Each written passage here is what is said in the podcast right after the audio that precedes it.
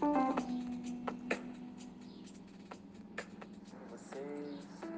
bom, hoje vamos estar falando da relação do Covid-19 e o meio ambiente, três dicas de hábitos sustentável e saudáveis.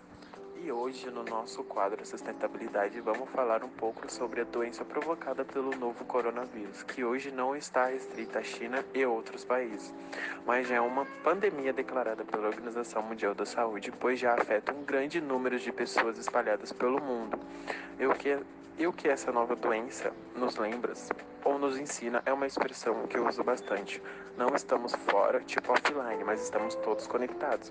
E lembrando as nossas doenças, elas influenciam na saúde, na qualidade ambiental e na transmissão de doenças. Segundo o Programa das Nações Unidas para o Meio Ambiente, o surto de coronavírus é reflexo da degradação ambiental e o que podemos fazer diante do cenário que está se delineando para todos.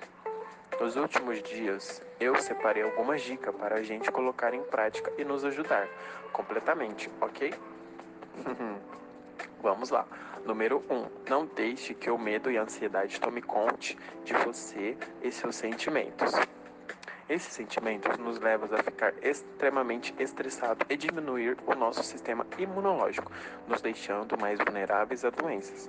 Dica número 2. Pense de forma comunitária e siga os protocolos recomendados pela saúde do seu bairro ou cidade, assim diminuindo a velocidade que a doença se propaga e protegendo os mais vulneráveis, como os idosos, e não superlotando as unidades de saúde de todas as cidades, ou praticamente da sua cidade. Dica número 3. Aproveite práticas sustentáveis no dia a dia, que além de contribuir para a conservação ambiental, previne a contaminação pela doença Covid-19. Por exemplo, como adotar o seu próprio copo descartável e sempre levar com você os seus talheres descartáveis, se precisar se alimentar fora de casa. Bom, esse foi o tema de relação do Covid-19 e a sustentabilidade. Fico com Deus, tchau e se cuidem. Senac, São José de Rio Preto, agradece.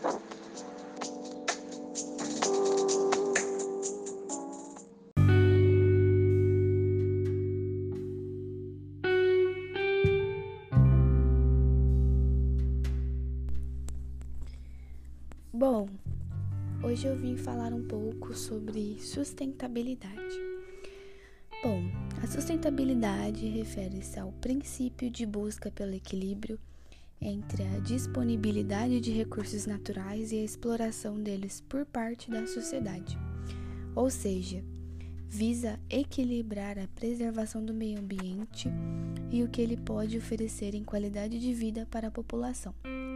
O termo sustentabilidade surge da necessidade de discussão a respeito da forma como a sociedade vem explorando e usando os recursos naturais, pensando em alternativas de preservá-los, evitando assim que esses recursos esgotem-se na natureza.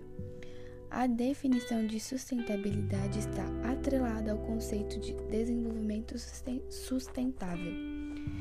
Agora eu vou dar alguns, alguns exemplos de sustentabilidade, como economizar água e energia, reutilizar água para outras atividades, recolher é, água da chuva para atividades de limpeza, evitar o uso de materiais que não são biodegradáveis, adotar o hábito de plantar árvores, especialmente as espécies que se encontram em risco de extinção Aproveitar a luz solar, bem como adote em suas residências, se possível, fontes de energia alternativas, como energia solar, reciclar lixo, entre outros.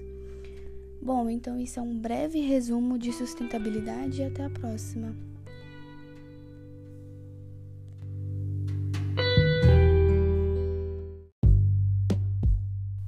Sustentabilidade Sustentabilidade é a capacidade de sustentação ou conservação de um processo ou sistema. A palavra sustentável deriva-se do latim sustentare e significa sustentar, apoiar, conservar e cuidar. O conceito de sustentabilidade aborda a maneira como se deve agir em relação à natureza.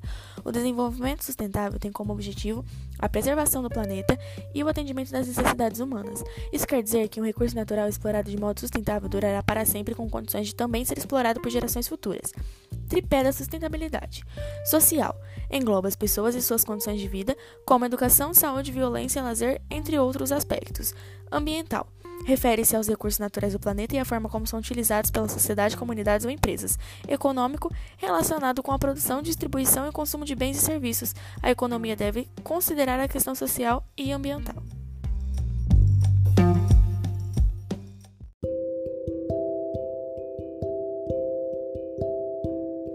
Sustentabilidade refere-se ao princípio da busca pelo equilíbrio entre a disponibilidade dos recursos naturais e a exploração deles por parte da sociedade, ou seja, visando equilibrar a preservação do meio ambiente e o que ele pode oferecer em consonância com a qualidade de vida da população. Qualidade do ar, com o corre-corre do dia, pode fazer com que a maioria das pessoas não perceba a importância de uma boa qualidade do ar. No entanto, a troca de ar nos ambientes internos e externos e o acúmulo de pessoas no mesmo ambiente são os principais fatores causadores do aumento de poluentes químicos e biológicos no ar, que pode arrecatar doenças respiratórias e outras reações alérgicas. Com isso, a pandemia ocorre quando uma doença espalha-se por uma grande quantidade de regiões no globo ela não está restrita apenas a uma localidade.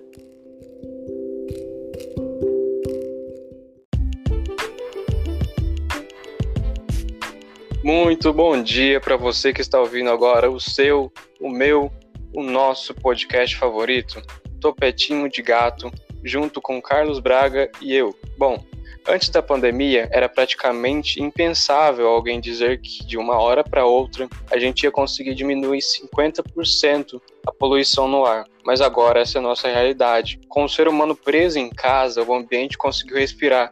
E um pouco. Isso é bom. O que, que você acha do assunto, Carlos? Bom, eu acho que isso é maravilhoso pra gente, pois muitas pessoas assim com doenças respiratórias, elas estão tendo assim, como posso dizer, uma melhoria assim na própria no próprio oxigênio delas. Faz sentido. Faz sentido, né? E nessa nessa parte aí de tipo de melhorar o oxigênio, essas coisas. Dá para ver agora algumas das paisagens naturais, né? Eu não sei se você viu, mas em alguns em certos locais, com o ser humano em casa, você pode sair na rua, olhar para o céu assim, ver ele mais limpo, ver montanhas a distâncias e essas coisas. A noite está sendo muito mais bonito com o céu estrelado. E também na hum. cidade, nos lugares de campo, parece que está tudo mais verde mesmo. Sim, mas porém, nas cidades assim que tem muito campo, as queimadas agora, que tem e tem sido mais, como posso dizer, mais forte assim, Mas, durante esses tempos. Sei, sei. E Verdade. Eu não sei se você viu essa queimada que teve esses tempos atrás, que em várias partes da cidade você podia ver a, a fumaça. É verdade. Subiu uma cortinona de fumaça, aquilo foi muito bizarro. Foi mesmo, cara. Eu fiquei meio tipo, nossa, mas o que é isso, né?